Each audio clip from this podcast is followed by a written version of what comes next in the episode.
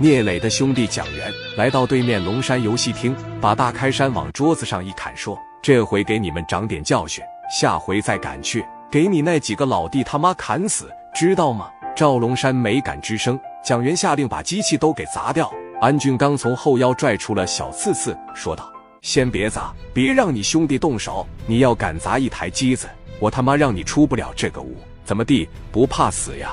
你知道我是谁吗？我操，还带家伙来呢，是吧？你敢扎吗？就你们这帮狗杂碎啊，啥也不是。见过黑社会打架吗？见过黑社会火拼吗？”蒋元呵呵一笑，说道：“兄弟们砸！”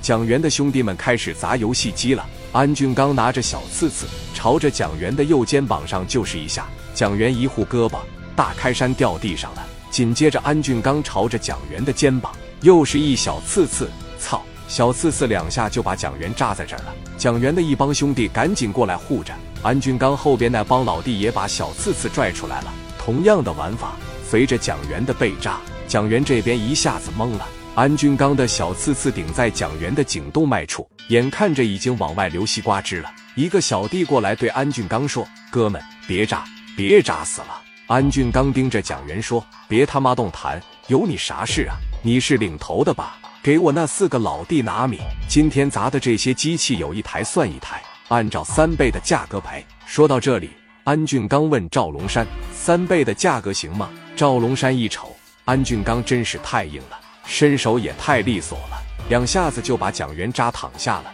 说了两个字：五倍。蒋元已经疼得受不了了。安俊刚说：“下午派人把米给我送过来，要不然我带兄弟砸了你的红星游戏厅，知道吗？”蒋元已经说不出话了。一个小弟赶紧过来：“哥们，你说咋地就咋地呀！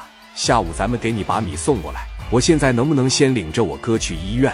安俊刚把小刺刺一收，蒋元这边的兄弟把躺在地上的蒋元扶了起来，三四个人把蒋元扶了起来。蒋元眼前一黑，一下子晕过去了。安俊刚一瞅，扎的确实挺严重的，说道：“下午把米给我送过来。”滚！十多个人趾高气扬过来的，现在相互搀扶着往红星游戏厅走，留下一路的西瓜汁痕迹。来到红星游戏厅门口，快把车开过来，送元哥上医院。王群力把电话打给了聂磊，告诉他蒋元被人扎了，恐怕不行了。